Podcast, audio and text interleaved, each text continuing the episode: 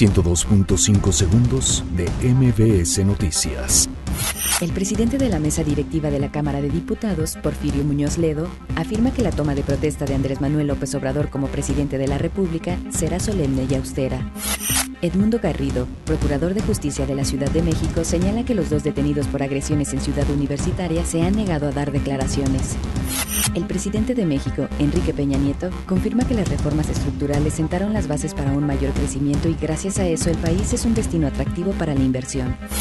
El coordinador del PAN en el Senado, Damián Cepeda, indicó que en Acción Nacional buscarán respetar los derechos de los maestros.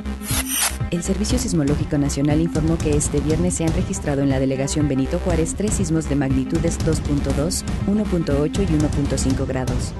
La Cruz Roja Mexicana desplegará operativo por fiestas patrias en el Zócalo de la capital. Carambola en la carretera México-Toluca deja un muerto.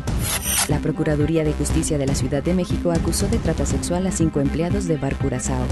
El presidente de los Estados Unidos, Donald Trump, visitará zonas afectadas por el huracán Florence. Acusan a diseñador Michael Kors por plagiar diseño mexicano. 102.5 segundos de MBS Noticias.